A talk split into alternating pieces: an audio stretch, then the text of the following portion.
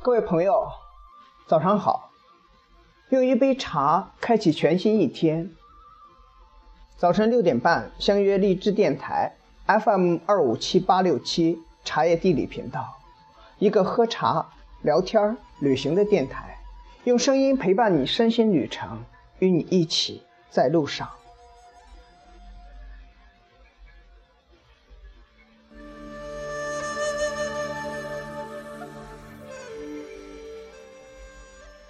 今天跟大家分享茶叶旅茶的旅行，铁观音篇。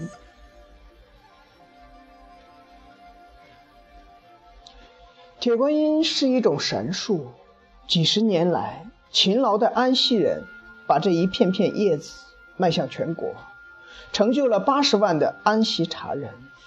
在全国各地的茶叶市场，少不了安溪人的身影。在国内的大小茶叶店中，缺不得。安溪铁观音，是以有无安不成市，无铁不成店的说法。去茶乡安溪，最不可错过的第一站是中国茶都，一个茶叶市场叫起了全国最响亮的名字。市场内聚集着安溪县二分之一的茶叶经营业户，大约两千余家。这几乎是全国第一个卖租一体的市场。这些业户中，相当多的一部分人在茶都安了家。除了这些固定的商户以外，在茶都的鲜茶交易区内，每天都要有几千来自安溪县周边及县属各地的茶农在这里实现交易。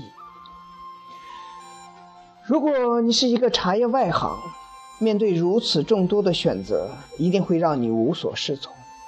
因为这些有同样的树叶加工出的茶叶，不光口感千差万别，价钱也是千差万别。至于一份茶叶能够卖到怎样的价位，其价值却并非由像绿茶那样由原料和人工决定，更多的则是制茶师傅的技术含量。再好的原料，放在了不同的制茶师傅那里，做出的茶价格相差数倍，亦属正常。于是，接近秋茶铁观音大量上市的时间，市场内到处布满了挑茶梗的人群。尽管如此，每年仍有为数不多的毛茶带梗的茶叶流向全国各地。单靠当地的茶农已经没有剩余劳动力，把所有生产出来的铁观音全部挑成净茶。那去安溪第二站是位于安溪县城最近的茶园——茶叶大观园。这里栽种着全国品种最全的乌龙茶茶树，通过绿色植物间种割开，每一小垄茶的边上都有名牌标示此处茶树的名称。普通的茶客在喝茶时，无需辨认自己杯中的茶叶是本山还是毛蟹。到了这里，看着活生生的茶树，从茶叶的植株外貌、叶片、叶脉形状，也能分出个一二三等。只不过要把这功夫变成看铁观音干茶的水平，却是需要好好修炼上一阵子的。没有茶区从业的丰富经历，想去知晓这个行业的内部，却也只能是痴心妄想。茶叶公园还有一大好处，就是站在最高处可以看到安溪的全貌。安溪县这个昔日的贫困县，靠茶叶这种树叶般的东西迈向全国，迈出了今非昔比的全国经济百强县。其发展历程让人唏嘘不已。然而，这个背后真正的魅力所在，便是安溪万千茶人呐不怕吃苦的精神。在茶乡安溪，最意外的收获是，晚上可以去亲身体验一下下乡收茶。用过晚饭后的十点左右，你可以与当地相熟的茶商一起，开赴安溪县的一个小镇。借着昏昏亮亮的灯光，带到到达收茶点的时候，已经有多位收茶者在那里等候。卖茶的茶农有的是把当天加工的茶叶悉数背来，有的是只拿了小袋装了样品。收茶工序只有一道：看茶、喝茶、议价。先是拿起毛茶看外形。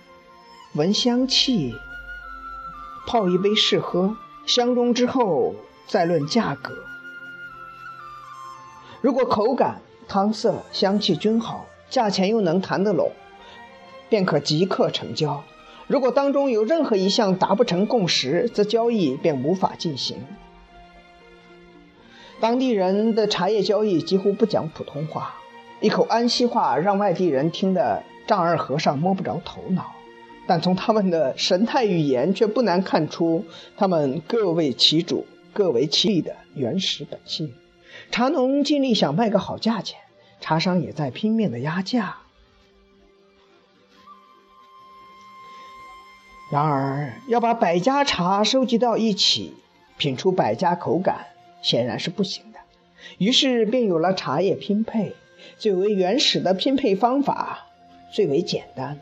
把所有收到的茶掺到一起，这个是一个技术活真正的铁观音拼配却是要兼顾每种茶的优长劣短，使其把茶叶的味道、口感发挥到极致，让消费者喝到持续口感稳定的茶叶。显然，这是茶技师们考虑的问题。那么，被茶商。收集聚拢起来的安溪铁观音，在经物流发往全国各地，发往各个市场。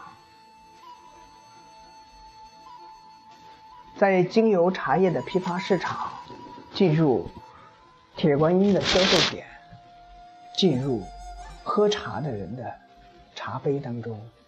一杯茶的旅行，从树叶开始，经茶人的精工。巧制而成，经万千茶商的辗转流传，最终在茶客的杯中尽情释放一味原香。一杯茶宛若人的一生，由生而寂，由寂而再生，历经生死劫难，还原一味原香。一杯茶的旅行，铁观音。今天就分享到这里，就到这里。